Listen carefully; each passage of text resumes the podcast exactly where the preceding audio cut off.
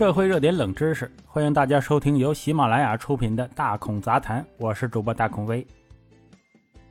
最近呢，瑞典和芬兰都已经申请加入北约，但是土耳其居然反对两国的申请，这为什么呢？瑞典和芬兰已经正式提交加入西方军事联盟北约的申请。这一决定是两国先前对北约的历史传统中立政策的根本转变。这是由于俄罗斯的军事行动以及这两个北欧国家与俄罗斯的地理位置接近而引发的。但随后很快，土耳其表示反对，理由是啊。两国反对土耳其打击库尔德激进组织的立场，比如活跃在土耳其和该地区的库尔德工人党。北约需要现有所有三十个成员国达成共识，其他国家才能够加入。但土耳其反对的背后是什么原因呢？有回旋的余地吗？哎，我们来聊一聊。自一九五二年以来呀，土耳其一直是北约成员国。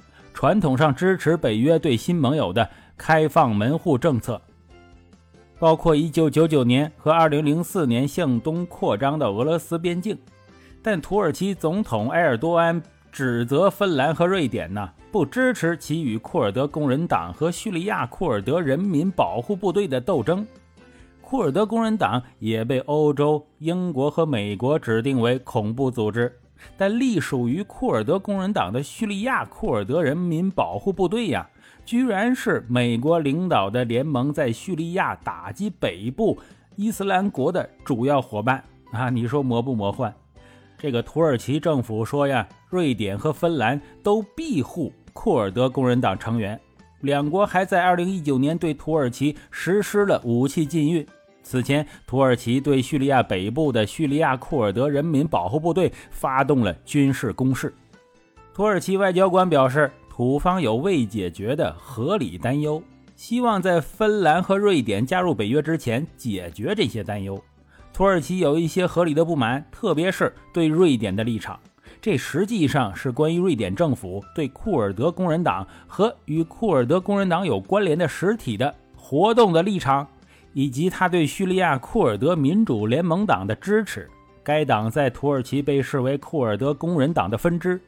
土耳其还声称，瑞典拒绝引渡二十一名涉嫌与恐怖主义有联系的人，芬兰拒绝引渡十二人。多年来，土耳其方面提出了很多要求，但这些要求仍未得到解决。现在，土耳其认为，既然瑞典有兴趣加入北约，那就能对瑞典施加条件了。目前的辩论还提出了一个棘手的问题，这个问题在土耳其于1974年向塞浦路斯派遣军队后一直存在。1974年，希腊决定退出北约，以抵抗北约决定不向希腊和其他一些国家认为的土耳其入侵采取行动。但希腊决定在一九八零年代回归北约，土耳其也没有反对。土耳其政府肯定认为这是一个错误啊，他不想。重蹈覆辙，土耳其人普遍认为，如果土耳其政府当时坚持不让希腊恢复北约成员国的地位，也许土耳其和希腊现在面临的一些问题就可以得到解决。现在呢，介于希腊和塞浦路斯是欧盟的成员国，他们有更多的外交影响力，而土耳其失去了平等的重要机会，所以土耳其认为这是一个重要的教训，他不想再犯同样的错误。尽管埃尔多安总统反对瑞典和芬兰加入北约，但许多分析人士认为啊，他愿意谈判，并最终同意扩大北约联盟。土耳其想做的是向瑞典施加压力啊，特别是改变其对库尔德工人党及其活动的立场。土耳其获得了重要的影响力，可以理解的是，他希望利用这个机会啊，要求一些东西作为回报。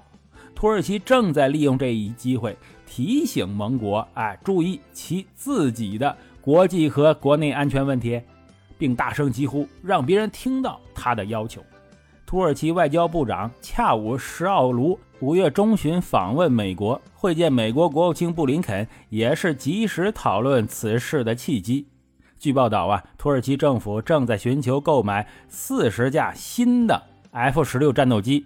和为其现有的战机购买八十个现代化升级配套设施，以换取对美国最先进的 F 三十五隐形战机的投资。在土耳其政府购买俄罗斯 S 四百反导系统后，土耳其被排除在美国出售 F 三十五计划之外。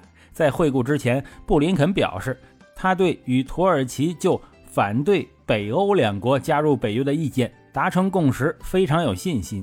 理由是，土耳其、瑞典和芬兰之间进行着持续的对话。埃尔多安的立场实际上是一个表示不满的信号，在这个问题上有回旋余地。北约在六月底在马德里进行峰会之前，可以预见土耳其、北约、芬兰和瑞典之间呢进行积极的外交磋商。如果在六月三十日之前没有解决方案，那么这会是在本质上成为一场危机。这不仅是瑞典和芬兰的危机，更重要的是土耳其和北约之间的危机。在其七十三年的历史中，北约内部在各种不同问题上都曾发生分歧。最近的事件是希腊阻止马其顿加入北约长达十年呢，因为雅典认为这个巴尔干国家的名字有企图窃取希腊历史遗产的意思。大家都知道，希腊的亚历山大大帝。就是来自当时的希腊城邦马其顿，在马其顿政府正式将其宪法名称改为北马其顿之后啊，希腊最终同意了北约接纳北马其顿。还有就是2009年，土耳其抗议任命丹麦前首相拉斯穆森为北约首脑。这个土耳其政府啊，指责拉斯穆森在2006年先知穆罕默德卡通危机时期领导不力。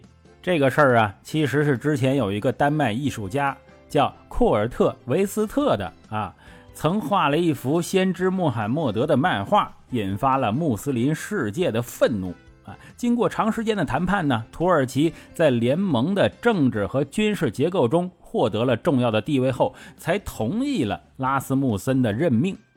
在正式申请之后，将准备成员资格协议，并提交给北约盟国。正常情况下，加入北约需要长期的谈判，但介于当前的地缘政治背景，预计瑞典和芬兰要经历一个更快的进程。技术程序预计将在马德里峰会之前完成。预计北约领导人将在峰会期间批准瑞典和芬兰加入的申请，但该决定必须得到所有三十个国家议会的批准。芬兰和瑞典有几个有利于他们的因素：他们是北约的长期合作伙伴，是拥有高能力军队的先进民主国家。北约秘书长斯托尔滕贝格在接受申请时说：“芬兰和瑞典是北约最亲密的伙伴。”芬兰和瑞典在北约的成员资格将增加北约的共同安全。瑞典和芬兰联合加入，对北约做出的贡献将大大提高北约的能力。看来呀，瑞典和芬兰加入北约应该只是时间问题了。但是普京也提出他会做出相应的反应的，因为芬兰和瑞典一旦加入北约，啊，俄罗斯面临的压力就更大了。整个欧洲边界呀，差不多全是北约了。接下来就看俄罗斯如何接招了。好了，感谢收听本期的大孔杂谈，我是主播大孔威。喜欢的话，请订阅关注，咱们下回再见。